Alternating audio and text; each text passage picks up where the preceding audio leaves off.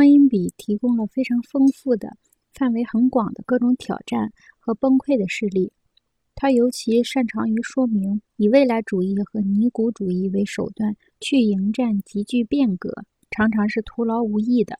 指向昔日的马车时代也好，指向未来的抗重力运载工具也好，都不足以回答汽车的挑战。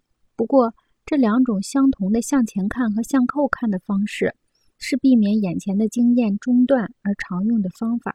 这些方法需要我们进行敏锐的检查和评价。似乎只有忠诚的艺术家才有能力去迎接现实的挑战。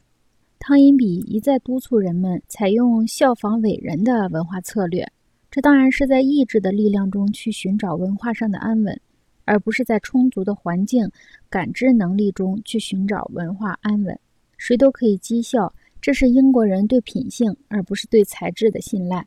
鉴于人们面对挑战时有无穷无尽的力量使自己陷入无知无觉的催眠状态，我们可以认为意志力在维护生存中与智力一样重要。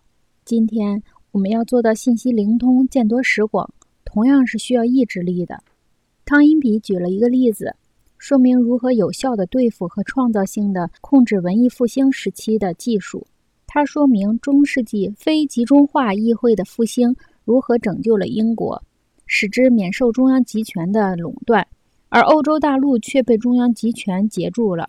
刘易斯·芒福德在《历史名称》中讲了一个令人惊讶的故事：新英格兰的城镇能够采用中世纪理想城市的格局，因为它可以不要城墙，而使城乡混合成一片。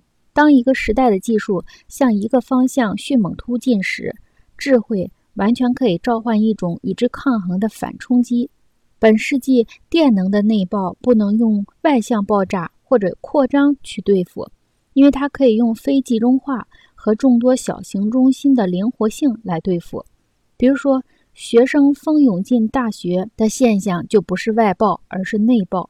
迎战这一力量所需的策略，并不是增加大学的规模，而是创办许多独立学院的集群。以替代我们现有的集中制大学工厂。现有的大学工厂是按照欧洲政治和19世纪的工业路线发展出来的。